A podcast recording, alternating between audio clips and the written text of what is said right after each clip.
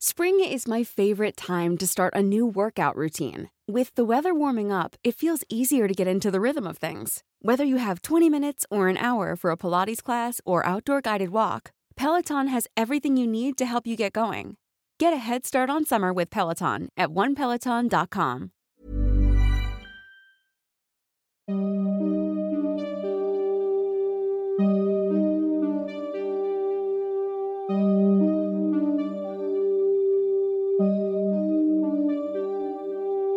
Durante los siguientes minutos escucharás historias que podrían quitarte el sueño. Cosas que pasan con mayor frecuencia de lo que podrías imaginar. Anécdotas vividas por personas reales, como tú, como yo.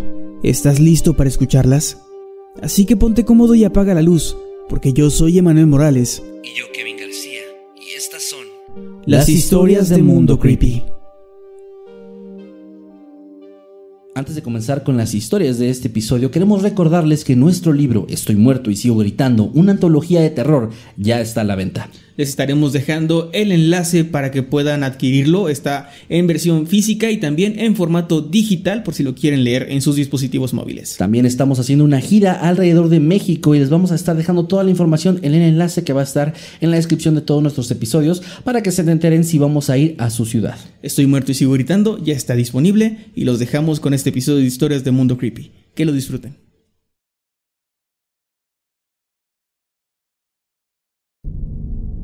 Yo nunca he ido de cacería, pero mi padre lo hacía con frecuencia en su juventud, a principios de los ochentas. Cerca de la que era la casa de mis abuelos hay bastante vegetación, y a mi padre le gustaba ir para cazar jabalíes. Seguía sus huellas y sabía dónde encontrarlos. Siempre llevaba a Duque, su pastor alemán, que le ayudaba siempre en la cacería. En una ocasión mis abuelos se preocuparon bastante, pues ya era casi medianoche, y mi padre había salido a cazar al mediodía. Mi abuelo tomó una linterna y salió a buscarlo, pero justo cuando estaba cruzando la puerta, lo vio venir a lo lejos. Estaba cargando algo entre sus brazos. Ellos pensaron que era un jabalí.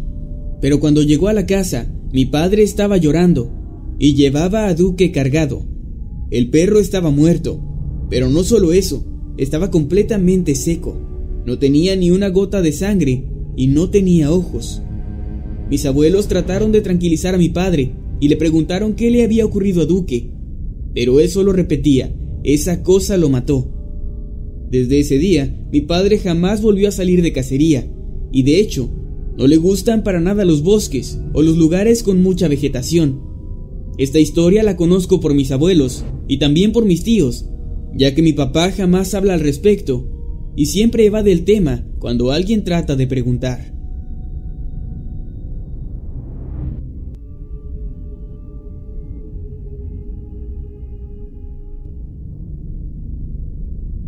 Una vez fui con mis primos del rancho a cazar conejos. Insistieron en ir de noche, pues dijeron que era la mejor hora para atraparlos, utilizando las lámparas. No estoy seguro de cómo funciona eso, pero se supone que puedes hipnotizarlos o algo así. En fin, estaba completamente oscuro, excepto por la luz de la luna, cuando llegamos a una parte del monte donde hay una vieja casa abandonada. Nos dio curiosidad y entramos a explorar. Estando en el medio de la casa, en plena oscuridad, vimos un resplandor amarillento en una de las habitaciones del fondo. Era una vela que estaba encendida en el suelo, y al entrar en esa habitación vimos a un hombre anciano muy delgado, parado de manos, estaba completamente desnudo y cubierto por completo de sangre. Debajo de él estaba una gallina negra decapitada, y él estaba masticando la cabeza del animal. Nosotros gritamos y salimos corriendo de ahí. Le contamos a nuestros padres, y al día siguiente fueron a investigar. Lo único que encontraron fueron rastros de sangre y plumas negras de gallina.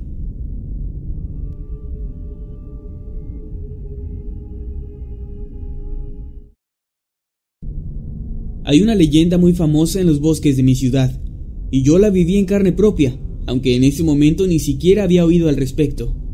Fui a cazar conejos con un amigo. No habíamos encontrado ni uno solo, y en algún momento decidimos separarnos. Mala idea.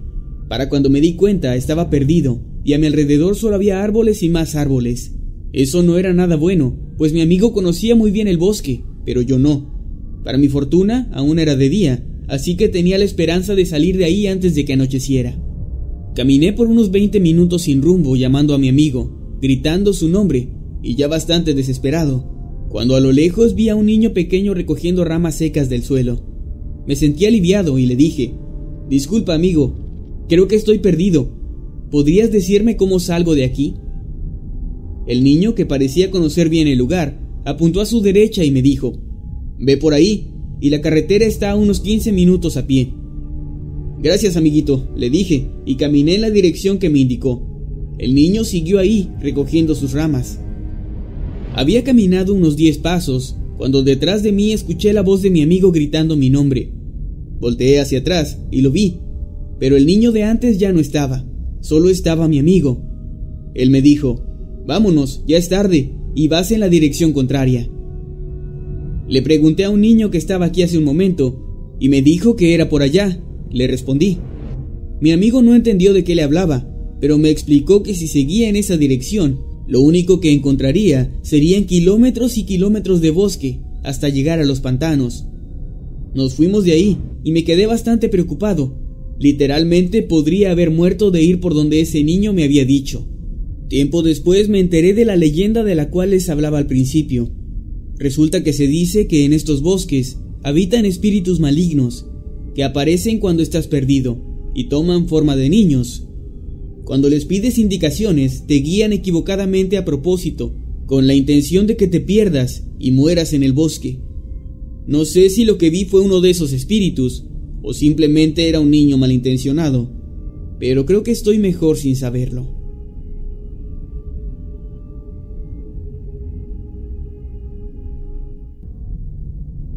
Hace ya unos 10 años me encontraba cazando ciervos en el bosque. Eran como las 10 de la noche. Llevaba unas dos horas dando vueltas y no había visto ni a uno solo, cuando repentinamente escuché el sonido de pisadas. Algo venía corriendo muy rápido detrás de mí. Me di la vuelta y lo vi. Era un ciervo moviéndose a toda velocidad entre los árboles. Parecía estar asustado. Le apunté con mi rifle y disparé. Le di justo en la cabeza y cayó al suelo. Con rapidez me acerqué corriendo hacia él, cuando vi una luz blanca muy brillante posarse encima del animal. La luz fue incrementando su brillo hasta el punto en el que me cegó. Después sentí una vibración extraña en todo mi cuerpo. Comencé a escuchar un zumbido que se volvió cada vez más fuerte hasta que mis oídos se reventaron, como cuando uno viaja en avión. Y de pronto perdí el conocimiento. Al despertar miré mi reloj y era ya la una de la madrugada. La cabeza me dolía demasiado y aún estaba mareado. Miré hacia el lugar donde estaba el ciervo antes, pero ya no había nada ahí. Supuse que había sobrevivido y se había escapado. Atribuí aquel desmayo, el zumbido y la luz que vi a mi propia hipertensión, ya que padezco de esta enfermedad desde hace mucho tiempo, y regresé a casa bastante frustrado por no haber cazado nada. Ya me había olvidado del asunto cuando tres meses después unos amigos me mostraron un ciervo que habían encontrado muerto en el bosque. Era el mismo al que yo le había disparado. Tenía la herida de bala justo en el mismo sitio donde yo le di. La cuestión es que el animal debía llevar solo unas horas de muerto, cuando habían pasado ya tres meses desde aquella noche. No tengo una explicación racional para eso. Quiero creer que el animal simplemente logró sobrevivir todo ese tiempo, con una bala en la cabeza. Pero recordando aquella extraña luz, ese raro zumbido, y tomando en cuenta las historias sobre avistamientos extraños que la gente cuenta por estos lugares, ya que se dice hay muchos avistamientos de ovnis en la zona, algo me dice que yo no era el único cazador en ese bosque aquella noche.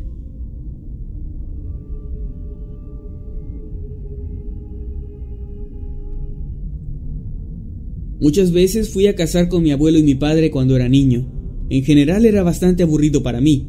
Tenía 11 años cuando esto ocurrió, y yo preferiría haber pasado mis vacaciones viendo la televisión y no muriéndome de frío entre los árboles del bosque. En fin, aquella tarde salimos rumbo al arroyo. Según mi abuelo, era un lugar perfecto, pues los venados iban ahí para beber agua. Él y mi padre llevaban sus rifles de caza. Yo solo llevaba cuerdas y otras cosas. Mi función era algo así como el ayudante, pues no me consideraban lo suficientemente responsable como para portar un arma. El sol comenzó a ocultarse, íbamos caminando muy lento, tratando de no hacer ruido por la orilla del arroyo.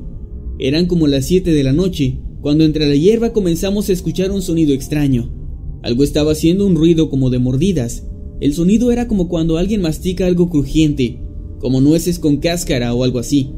Recuerdo también que mientras más nos acercábamos, un olor asqueroso se volvía cada vez más penetrante, olía como a pescados podridos.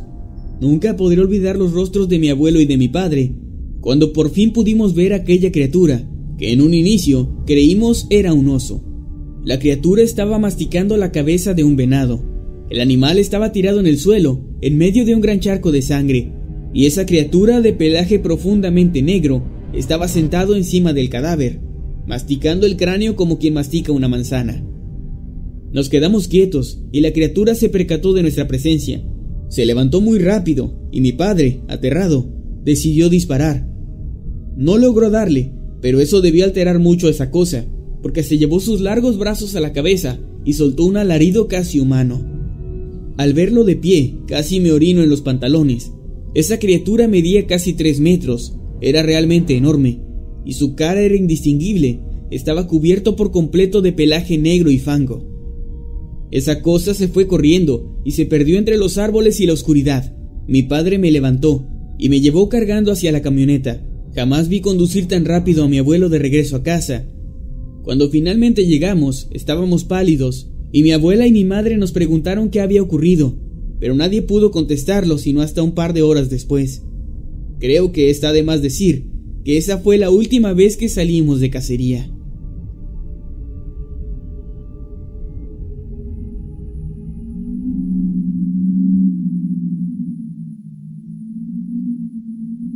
Hace algunos años perdí a mi abuela, pero recuerdo muy bien una historia que me contaba muy seguido.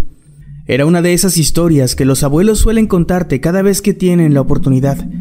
La historia era sobre mi abuelo, a quien yo no pude conocer, pues falleció mucho tiempo antes de que yo naciera. Sin embargo, siempre me ha parecido una historia bastante interesante e inquietante. Según lo que ella me contaba, mi abuelo era una persona muy aficionada a la cacería. Solía practicarla cada fin de semana. Además, la zona en la que vivían era bastante propicia para ello, pues cerca había una montaña con un bosque que en aquel tiempo era obviamente muchísimo más grande y prominente de lo que es hoy, por lo que mi abuelo llegaba a pasar inclusive un par de días fuera de casa, mientras se encontraba en el bosque buscando animales para cazar. De acuerdo con el relato de mi abuela, hubo una ocasión, un sábado para ser precisos, en que mi abuelo salió de su propiedad, como de costumbre, dirigiéndose hacia el bosque con la idea de buscar algún animal para cazar. Hasta ese punto no había nada raro. Sin embargo, cuando pasó el domingo e inclusive el lunes, mi abuela comenzó a preocuparse, pues mi abuelo nunca pasaba tanto tiempo fuera. Además, tenía que trabajar también en cosas de la casa. Ya con el miedo de que algo le pudiera haber ocurrido, comenzó a preguntar por él entre algunos vecinos, pero nadie le daba información. Todos aseguraban no haberlo visto desde el viernes anterior. Aquello la tenía muy consternada, y así pasaron otros dos días más, hasta que una noche sucedió algo extremadamente raro. Mientras mi abuela se encontraba haciendo sus últimas labores del día, pensando en mi abuelo como venía haciendo desde el día en que él había salido, notó a lo lejos que en la zona donde estaba el bosque se podía observar una extraña luz. Esta luz era de color rojo e iba creciendo poco a poco, produciendo un resplandor circular que aumentaba de área conforme la luz crecía. Ella creyó que se podía tratar de un incendio, por lo que pensó en salir a avisar y a buscar ayuda también. Sin embargo, cuando apenas se dirigía hacia afuera de su casa, aquella luz emitió una especie de destello bastante extraño y entonces desapareció en cuestión de segundos. Mientras mi abuela la veía desde la puerta de su hogar, sumamente confundida y también aterrada. Su miedo era tanto que casi instintivamente comenzó a rezar, pidiendo una y otra vez por protección para ella y también para mi abuelo. Así pasaron varios minutos hasta que unos golpes en la puerta la sacaron de su rezo. Era mi abuelo, que por fin había regresado a casa. Sin embargo, había algo muy raro con él. Tenía la mirada perdida y estaba totalmente inexpresivo. Mi abuela le preguntó dónde había estado y qué había sucedido. Sin embargo, mi abuelo no quiso decir nada, solo la abrazó y le dijo que estaba muy contento de haber regresado, que pensó que nunca la volvería a ver. Así fueron pasando los días y mi abuelo poco a poco comenzó a superar el shock en el que había llegado a su casa. Sin embargo, nunca quiso hablar de lo que vivió en el bosque, ni tampoco volvió a ir a cazar. Solo decía que no valía la pena arriesgarse a hacerlo. Los años fueron pasando y finalmente mi abuelo murió, sin revelarle nunca a nadie, ni siquiera a mi abuela, el amor de su vida. ¿Qué fue lo que vio en el bosque en aquella ocasión?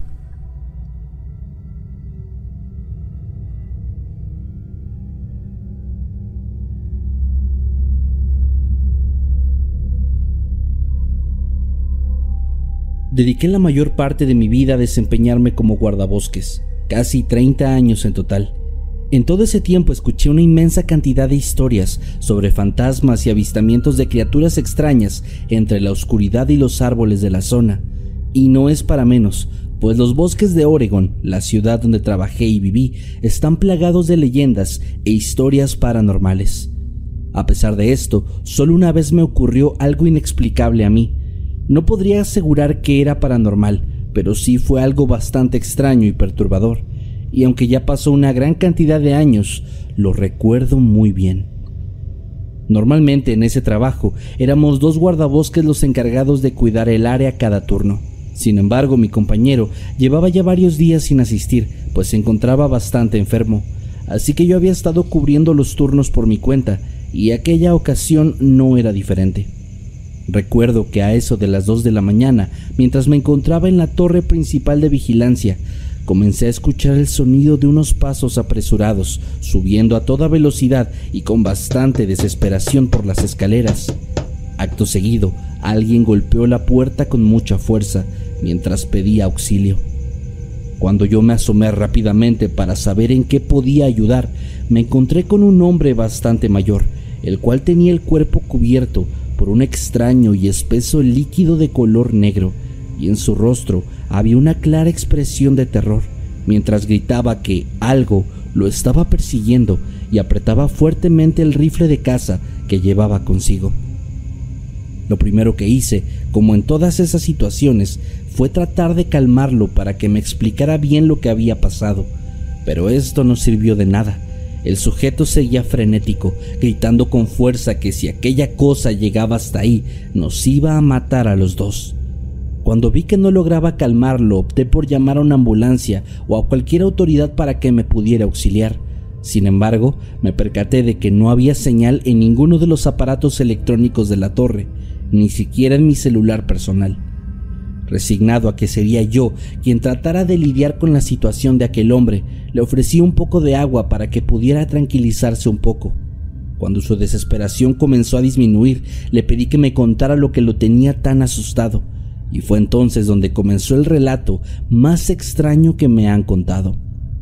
Según lo que el sujeto me decía, había salido durante la tarde a cazar con su hermano, y una vez en el bosque decidieron adentrarse un poco más allá de la zona permitida, pues habían escuchado que en esa parte podrían encontrar mejores ejemplares.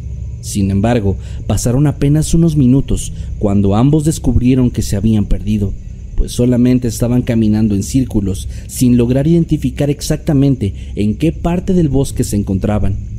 Intentaron seguir sus pasos de regreso, pero no lograban llegar a ningún lugar, y así las horas fueron pasando hasta que finalmente la noche cayó.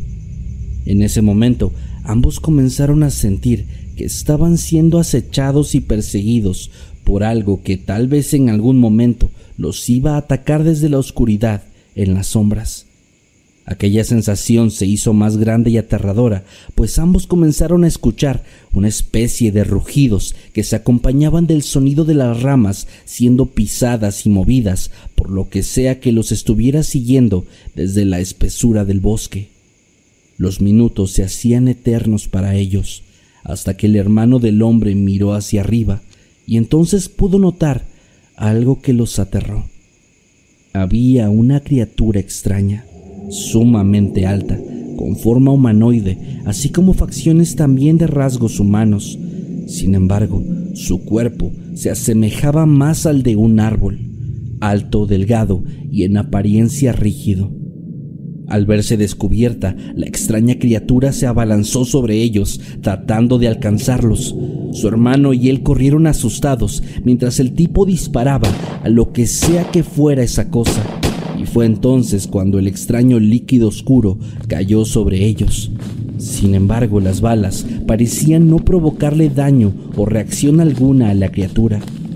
Ambos siguieron corriendo y de pronto el hombre dejó de escuchar a su hermano y a la criatura que los perseguía y apenas unos pasos después ya se encontraba frente a la torre de vigilancia. Tras escuchar su relato no supe qué decir, y es que jamás había escuchado nada parecido. Era la primera vez que alguien me contaba ese tipo de historia. Solamente podía pensar en que aquel hombre tal vez estaba alucinando o estaba bajo los efectos de alguna sustancia y todo había sido producto de su imaginación. Pero de ser así, entonces, ¿cómo explicaba aquel líquido que lo cubría casi por completo? De un momento a otro, ambos escuchamos unos gritos sumamente desgarradores justo afuera de la torre. Según el tipo, se trataba de su hermano. Este no lo dudó ni un segundo y tomó su rifle, el cual había dejado descansando sobre la pared, para salir rápidamente a tratar de ayudarlo. Todo pasó tan rápido que apenas me alcancé a percatar de que los pasos apresurados del sujeto al bajar las escaleras no se escuchaban. Traté de seguirlo tan rápido como pude, pero cuando atravesé la puerta no encontré absolutamente a nadie. No había rastro de él, de su hermano o de la extraña criatura de la que había estado hablando. En ese momento pude escuchar cómo la radio se encendió junto con el resto de los pocos aparatos electrónicos que había en ese lugar y que minutos antes no estaban funcionando en absoluto. Aproveché eso y reporté lo que había sucedido a los números de emergencia, pero nadie me creía la historia que les contaba. Además, parece que no existían coincidencias de personas desaparecidas con la descripción del hombre que yo había visto, por lo que absolutamente nadie se acercó al lugar durante el resto de la madrugada. Han pasado ya bastantes años de esto y sigo dudando sobre la veracidad de lo que ocurrió. No sé, tal vez solo fue una escena producto de mi imaginación, o al menos eso es lo que quiero creer, pues me aterraría imaginar que durante años estuve tan cerca de una criatura como la que el viejo cazador me describió aquella fría noche.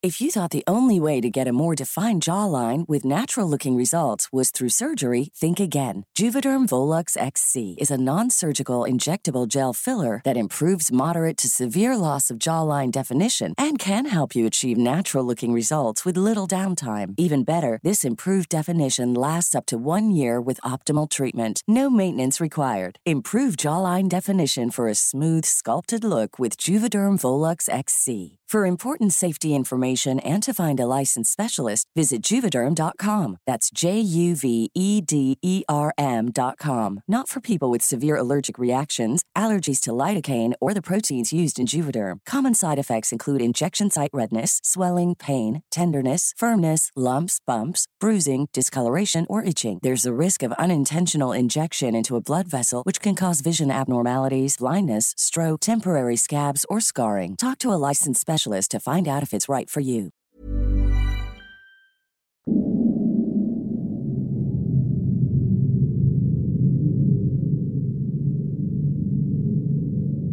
Pasé toda mi infancia y adolescencia viviendo en una zona cercana a la Sierra Madre Oriental. En este lugar había muchas personas que tenían como práctica común la cacería. Entre ellos estaba mi padre, quien era un gran aficionado a esta. Inclusive en muchas ocasiones yo lo acompañé a cazar en la sierra, principalmente venados, pues estos abundan en esos terrenos. Y fue justo en la última cacería en la que lo acompañé que sucedió algo que me dejó sumamente marcado. Recuerdo bien que en esa ocasión habíamos salido por la tarde, como de costumbre. Sin embargo, el tiempo se nos fue de las manos buscando algunos venados y viendo a otros animales que también nos topábamos en nuestro camino. Para el momento en el que nos dimos cuenta, la noche ya había avanzado bastante y estábamos algo retirados de nuestra casa, por lo que mi padre decidió que dejáramos ya nuestra travesía y regresáramos al hogar, cosa que yo obedecí sin decir nada. pues siempre me había dado miedo la oscuridad y al estar tan adentrada la noche, este miedo comenzó a hacerse más presente. Comenzamos a caminar hacia nuestra casa, pero unos ruidos entre los arbustos llamaron nuestra atención.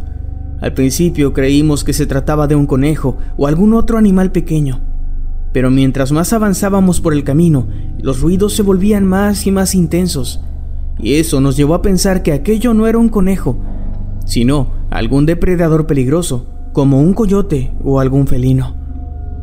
Mi padre, motivado por este miedo, decidió soltar dos disparos hacia los arbustos, donde habíamos escuchado los extraños ruidos la última vez. No esperaba asesinar al animal, simplemente quería asustarlo para que éste huyera.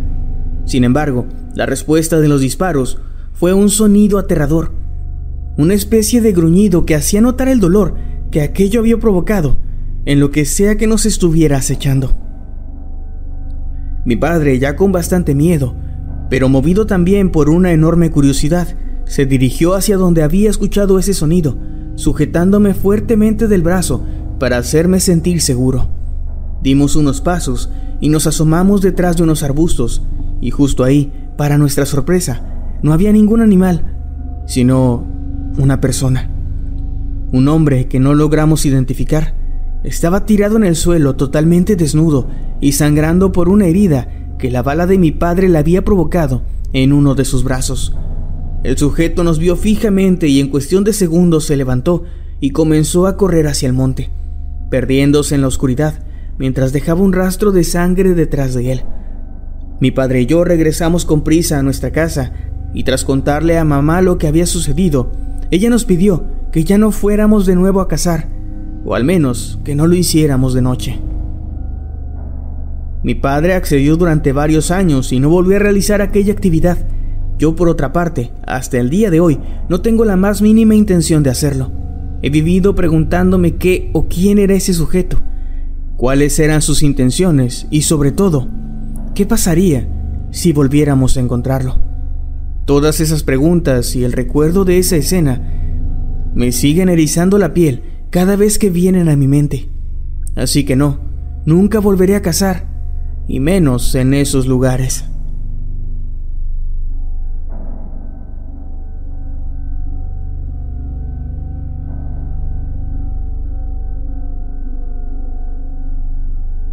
Mi padre solía ser un asiduo practicante de la cacería hasta que le sucedió la historia que estoy a punto de contar. Hace varios años, en algún punto de los años 80, junto a un amigo suyo con quien le gustaba ir al bosque a buscar algunos venados y demás animales para cazar, mi padre se puso de acuerdo para visitar el sitio, buscar algunos animales y acampar si la noche los alcanzaba.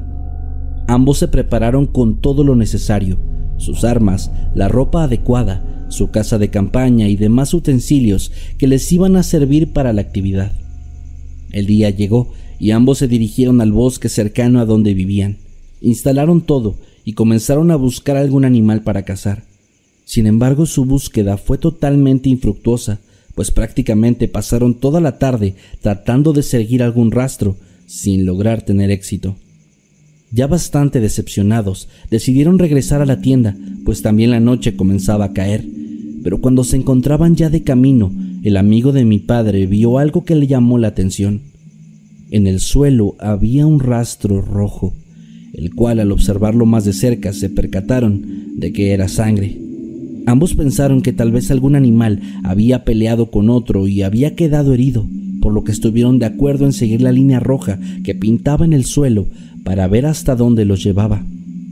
Comenzaron a caminar en la dirección que el rastro marcaba, mientras se hacía presente también una gran cantidad de moscas, cuyo número iba aumentando conforme ellos avanzaban. Tras casi media hora de camino, llegaron a un enorme claro circular, donde se toparon con una de las escenas más grotescas que llegaron a ver en toda su vida. Justo en el centro había una enorme pila de animales sin vida, todos con heridas en diferentes partes del cuerpo y con rastros de sangre que llegaban de todas las direcciones, pero que al final convergían justo en el centro, donde estaba la pila de cuerpos.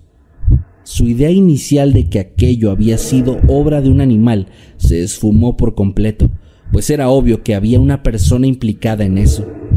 Mientras observaban todo eso, escucharon ruidos acercándose hacia el sitio, así que se escondieron detrás de unos arbustos y unas rocas. Apenas unos segundos después, al claro, llegaron al menos una docena de personas, todos vistiendo extrañas túnicas de color café, algunos cargando animales sin vida y otros con una especie de adorno hecho a base de ramas secas.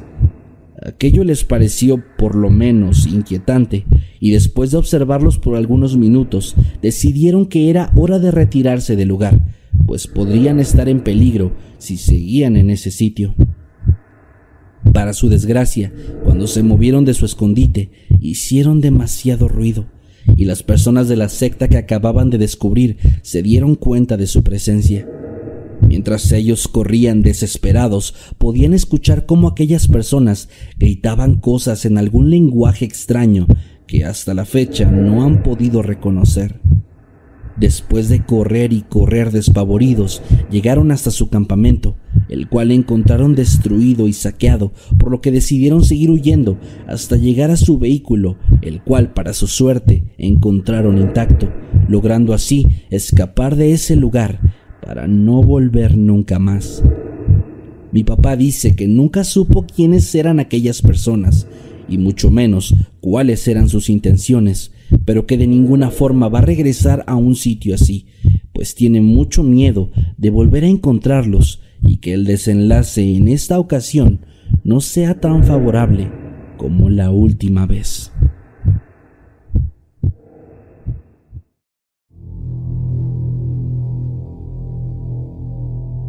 Creo que habrá quienes consideren que mi historia es extraña, y la verdad es que no es para menos.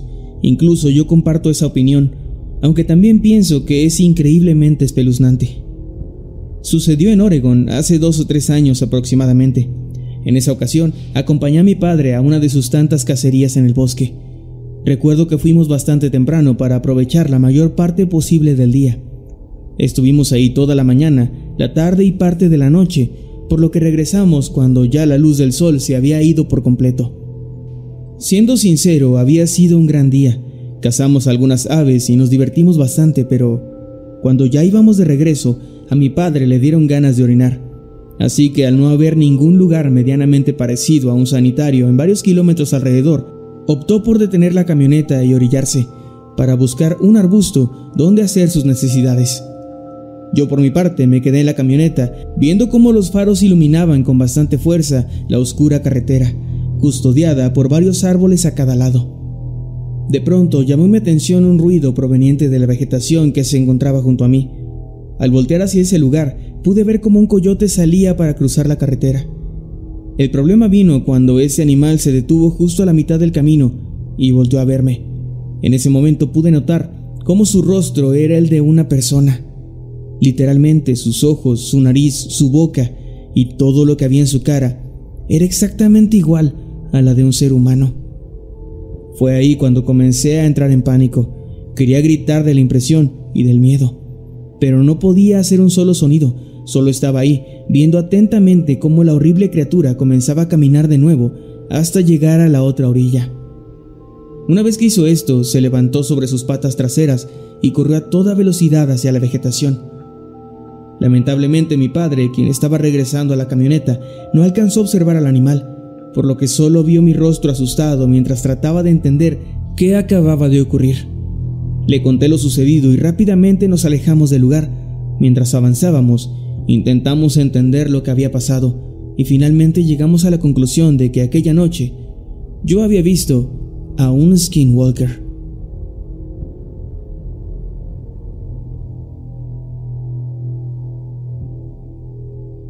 Esta historia le sucedió a mi padre hace ya un tiempo, y aunque para algunos podría no ser algo tan aterrador, para mí resulta sumamente inquietante. Mi papá es un gran aficionado a la caza, actividad que suele hacer en compañía de un muy buen amigo suyo.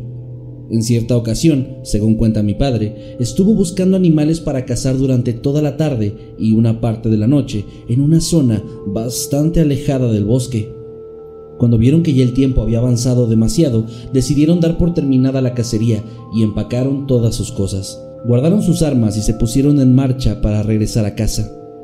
Mientras caminaban hacia el sendero, iban hablando de los animales que habían visto y de algunas otras cosas relacionadas con su pasatiempo, hasta que, justo al doblar una curva, escucharon un grito que ambos describen como el más aterrador que han escuchado en toda su vida.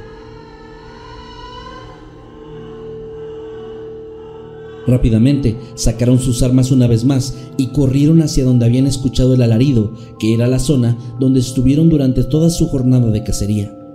A pesar de estar algo alejados, llegaron muy rápido, pues se encontraban preocupados pensando que alguien podía estar en peligro. Sin embargo, jamás se imaginaron lo que estaba esperándolos en ese sitio.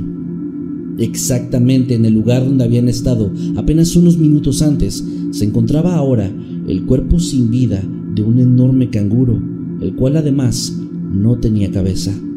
Ambos observaron a su alrededor, pero este elemento faltante del cuerpo del animal no parecía estar en ningún lado.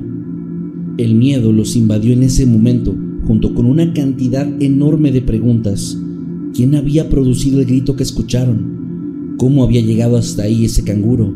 ¿Por qué exactamente en ese lugar? ¿Y cuál era la razón detrás del espeluznante grito.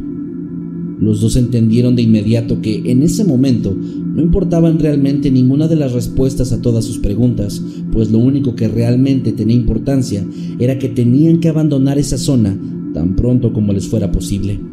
Por lo tanto, comenzaron a correr despavoridos hasta que finalmente lograron salir del bosque sintiéndose finalmente a salvo. Sin duda alguna, es una experiencia que los marcó de por vida y que probablemente recordarán hasta el último de sus días.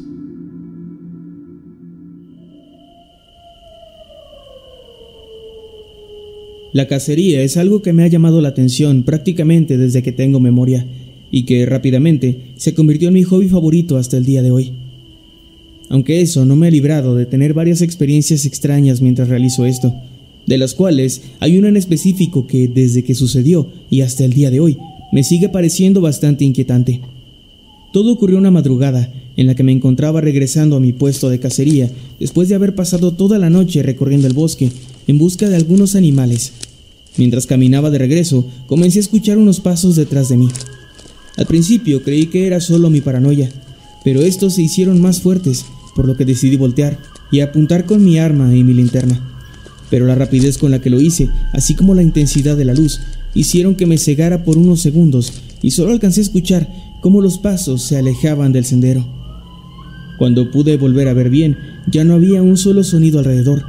Con algo de miedo seguí caminando y poco después vi una luz que se movía paralelamente a mí, pero dentro del bosque, a unos 60 metros de distancia. Para este punto la situación de persecución y acecho que estaba experimentando era sumamente abrumadora pues esa luz siguió moviéndose por al menos unos 90 metros más, hasta que apagué mi linterna. Curiosamente, en ese momento, la otra luz solo se sacudió violentamente y se apagó también. Por mi parte, lo que hice fue tirarme al suelo y mantener mi arma apuntando hacia el frente, con el dedo en el gatillo en todo momento, por si algo pasaba. Comencé a arrastrarme lentamente en dirección a mi puesto mientras escuchaba los murmullos de varias personas dentro del bosque. El miedo que sentía era horrible, pero sabía que no podía quedarme ahí, por lo que seguí avanzando, despacio pero de forma constante, hasta que llegué a un lugar donde tenía mis cosas y pude sentirme seguro. Me mantuve ahí por unos minutos mientras llegaba a la hora en la que saliera el sol. Una vez que esto sucedió, noté el último detalle perturbador de mi experiencia. Justo en el centro de mi puesto de cacería había un pequeño conejo, con una herida enorme en el pecho, la cual estaba cauterizada. El animal estaba obviamente sin vida. Salí del lugar y comencé a buscar huellas o alguna pista de la presencia de alguien, pero no encontré absolutamente nada, por lo que decidí tomar mis cosas y largarme de ese lugar a toda prisa. No sé qué o quiénes estaban en el bosque aquella noche, tampoco sé por qué me seguían o por qué habían dejado el pequeño conejo ahí, pero de lo que sí tengo certeza es que jamás olvidaré esa noche y las sensaciones tan horribles que llegué a experimentar sintiendo que estaban acechándome.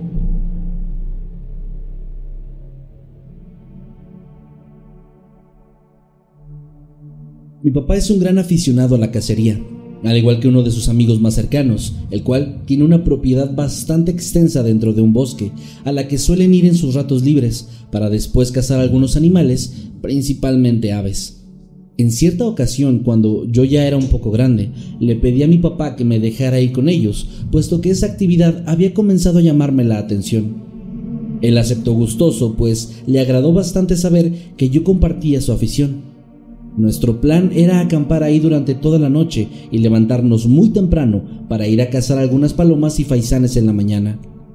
Recuerdo bien que llegamos ya tarde, nos instalamos y después de cenar y platicar un rato alrededor de una fogata, nos metimos en nuestras tiendas para descansar, pues nos esperaba un día bastante agotador una vez que amaneciera.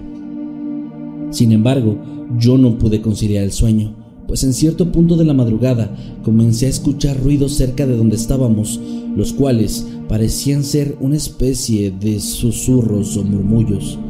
Por una extraña razón, yo lo atribuí a los coyotes del área y traté de volver a dormir, aunque en realidad esto me resultó imposible.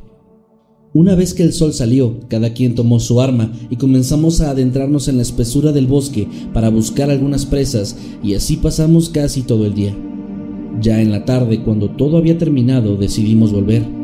Para este punto, salvo los supuestos coyotes de la noche anterior, no había ocurrido nada realmente extraño o que nos hiciera sentir incómodos, cosa que cambió de inmediato apenas llegamos al campamento, pues ya estando ahí, mi padre notó algo muy extraño en uno de los árboles.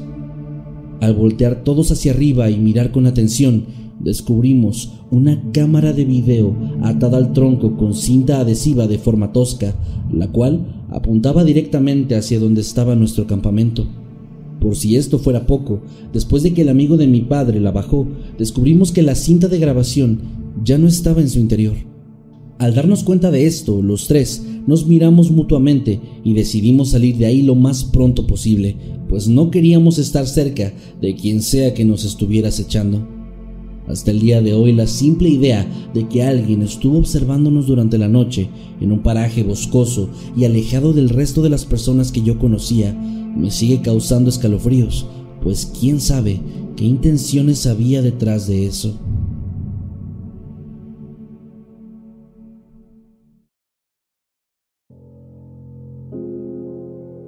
Algo que yo creo que sí vale mucho la pena aclarar en este tipo de temas es que si bien estamos contando historias que vivieron cazadores, no necesariamente significa que nosotros estemos de acuerdo o apoyemos o estemos en contra de esta práctica o de esta afición, porque sabemos que hay gente en el público que lo puede tomar como una especie de maltrato animal o cosas similares. Digo, no nos vamos a meter mucho en ese tema, pero solo dejar en claro que pues solo estamos desde un lado imparcial contando historias que alguien está viviendo y que la categorizamos de una cierta forma en específico. Sí, que personalmente yo, o sea, mi enfoque de la cacería, mi, mi familia es de, de, campo, de rancho, mi, familia, mi familia de Tamaulipas, que les mando un saludo. Saludos. Y en algún momento siendo niño, con mis primos estábamos jugando y con la resortera estábamos tirando piedras y había un pajarito y yo me acuerdo que maté a un pajarito por, no diría que por error, más bien yo le apunté pero no pensé que le fuera a pegar y nos vio uno de mis tíos, esto ya lo había contado en algún momento nos vio uno de mis tíos y nos hizo ir a recogerlo y luego quitarle las plumas y prepararlo para cocinar. Un pájaro muy pequeño, pero era cocinarlo y comerlo y nos dijo que si íbamos a matar un animal era para, para consumir, o sea, para comer, no por diversión ni por algo así. Es Entonces, una gran mi, lección. mi enfoque de la cacería es más en ese sentido de de hacerlo por necesidad, o sea, porque mis tíos sí cazan, no sé si era de ir a la sierra por venados y eso era para consumir eh, la carne y para, para, comer, ¿no? Que también, ¿no? Eh, existe la pesca deportiva, existe la caza deportiva, no tengo yo como un acercamiento, pues sí, valga la redundancia, cercano a eso, pero mi enfoque con la cacería es más de este estilo más... Sí, entiendo. Más rural, pero bueno, igual se respeta. Lo dejamos ahí más que se nada. queda ahí. Precisamente para, pues porque han surgido comentarios en algunos videos y para dejarlo nada más muy en claro. Así es. Pero pasamos con eso si quieres mejor al pilón de esta ocasión. Sí, sí, sí, que nos lo deja Silvia y nos dice, la historia que quiero contar no tiene nada de paranormal, solo quiero contar esta historia. Mi esposo tenía la costumbre de ir de cacería con mi hermano al principio de nuestro matrimonio.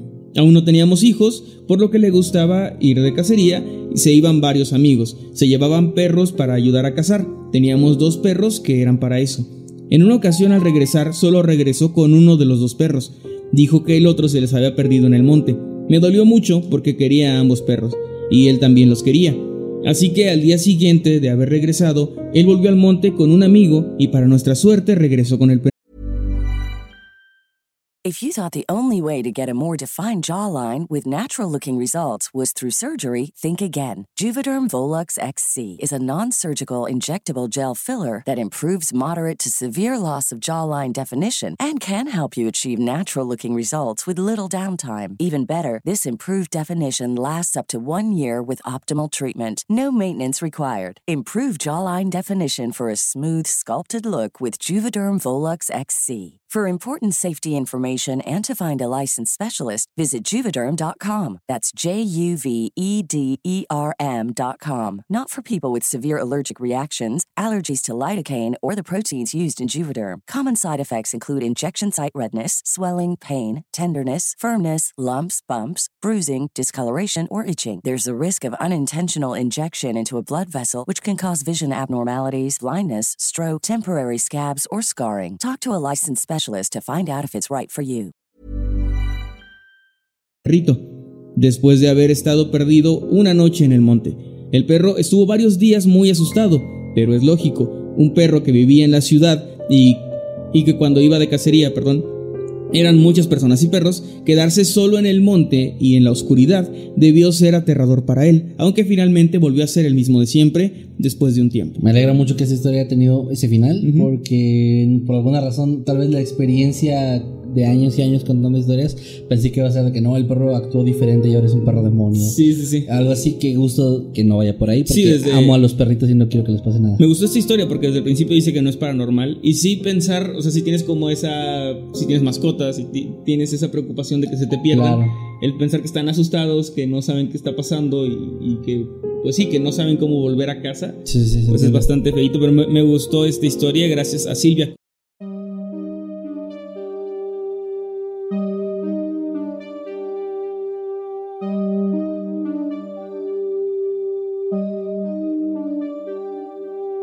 Hemos llegado al final de este episodio. Esperamos que haya sido de tu agrado. Recuerda que puedes escucharnos cada lunes y que puedes seguirnos a través de todas nuestras redes sociales como arroba emanuel-night. Y arroba Kevin Masketman. Buenas noches. Y dulces sueños.